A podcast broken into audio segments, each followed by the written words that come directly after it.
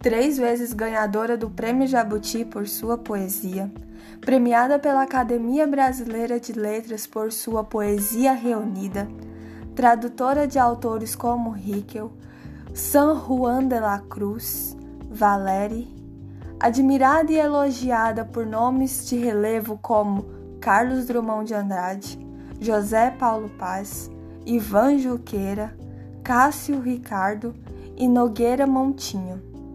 Ensaísta que colaborava com diferentes jornais. Essa era Dora Ferreira da Silva.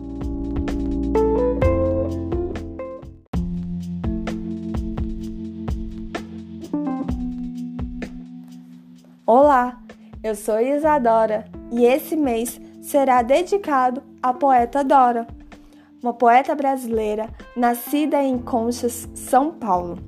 Dora foi casado com o filósofo Vicente Ferreira da Silva. A casa deles se tornou um centro irradiador de cultura, onde muitas reuniões com intelectuais, poetas, artistas plásticos, religiosos e professores universitários aconteceram. Dessas reuniões nasceram duas revistas bastante expressivas: a Diálogo, em 1955, e a revista Cavalo Azul. Dora, além de ter escrito diversos poemas lindíssimos, também ajudou na tradução de diversas obras.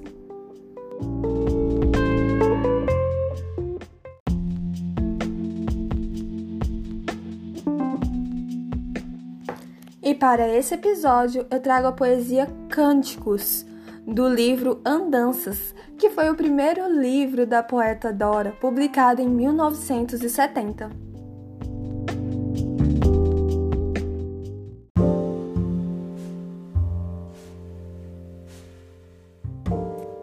Tenho-te um amor de mocidões, rebanho lento e branco passeando na alvorada tenho-te um amor tranquilo e trêmulo, não se música ou se constelações.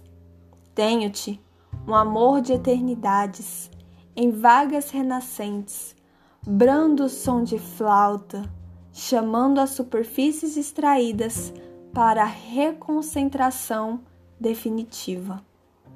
Como um ramo de úmidas rosas quiser estar na sala em que respiras o aroma de tuas primaveras.